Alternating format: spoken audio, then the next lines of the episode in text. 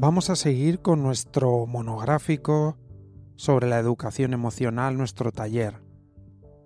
Del entrenamiento necesario que propone Claude Steiner para educarnos emocionalmente, empezamos con el primer aspecto que él llama abrir el corazón, que en el fondo es desarrollar la capacidad de expresar y recibir afecto. Aquí hemos visto que el afecto puede ser con contacto físico, de palabra, incluso de acto. Y por supuesto podemos dar y recibir afecto de cualquier persona, conocida o no conocida. La cuestión es vivir desde ese afecto. ¿Qué es necesario? Sinceridad. La sinceridad es la clave y la base de la expresión del afecto, ya sea en un acto, ya sea en un, una palabra o en un contacto físico. Esto para los que me habéis escuchado hablar de vivir de corazón, pues podría traducirlo en decir cosas de corazón, hacer cosas para los demás, hacia los demás de corazón, tanto en los actos como en el contacto físico y además llevar esas caricias hacia uno mismo, llevar ese afecto hacia uno mismo, tratarse de corazón a uno mismo. Yo no sé si tú ves, yo la veo como muy clara esta este traspaso de lo que él llama la expresión sincera, él llama caricias de, de los afectos, quizás es una manera más práctica a eso que yo llamo vivir de corazón, decir y hacer de corazón. Básicamente yo interpreto que Claude Steiner está diciendo que para abrir nuestro corazón necesitamos tener contacto físico de corazón, hablar de corazón y hacer de corazón.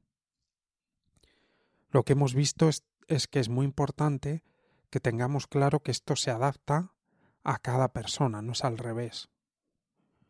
Si uno es una persona que no es muy expresiva por naturaleza, no tiene que volverse expresiva, que es un poco lo que pasa ahora que parece que prima ser extrovertido, ser como divertido o muy hablador, que así debiéramos ser todos. Eso es una barbaridad. Cada uno es como es, ya sea más introvertido o extrovertido, y lo único que necesita es poder expresar de corazón o afecto en la medida en la que su carácter le lleve o le, le empuje. Repito esto continuamente porque es la base de todo esto, desde mi entender.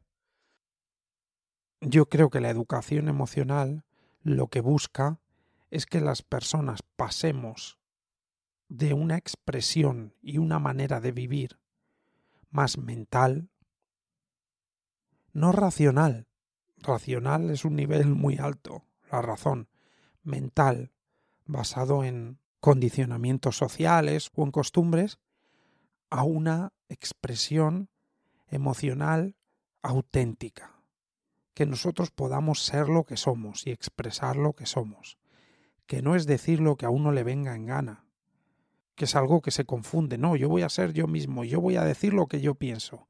Y entonces uno dice cualquier cosa que se le pasa por la cabeza, eso, eso yo no creo que sea sinceridad, creo que es desconocimiento.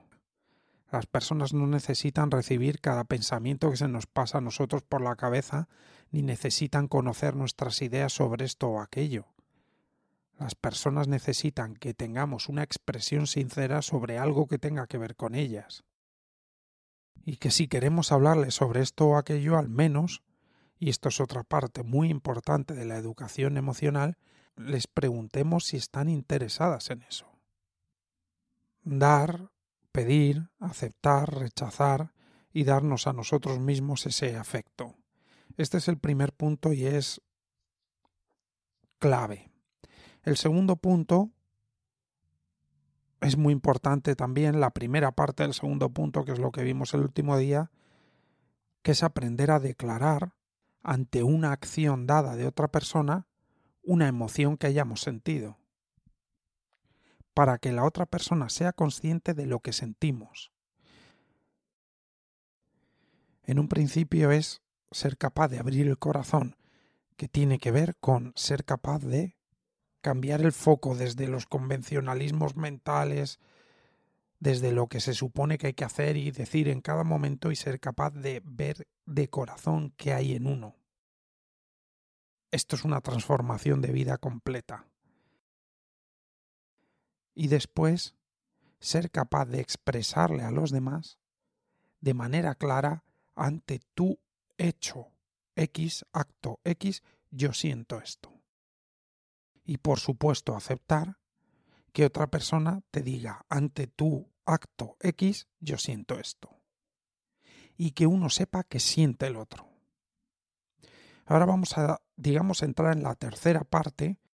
La primera es la de abrir el corazón, que es la más importante. La segunda, la de reconocer una acción allá afuera y ver cómo me siento y ser capaz de expresarlo sin valoraciones sobre el otro agarrarme, como decíamos el otro día, a las emociones básicas, que son cinco o seis dependiendo, e intentar buscar una de esas emociones para expresar cómo me siento de manera muy básica. Estas emociones son asco, miedo, ira, tristeza, sorpresa y alegría.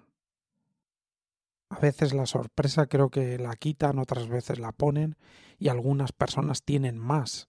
Algunos autores, autoras, incluyen más cantidad de emociones básicas, pero bueno, dentro de estas, en general, suele ser o positiva o negativa. Positiva solo está la alegría, en el sentido de que te sientes bien.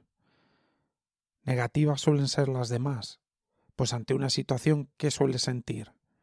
pues quizá cierta tristeza, quizá ira porque te da rabia, pero ¿esto por qué?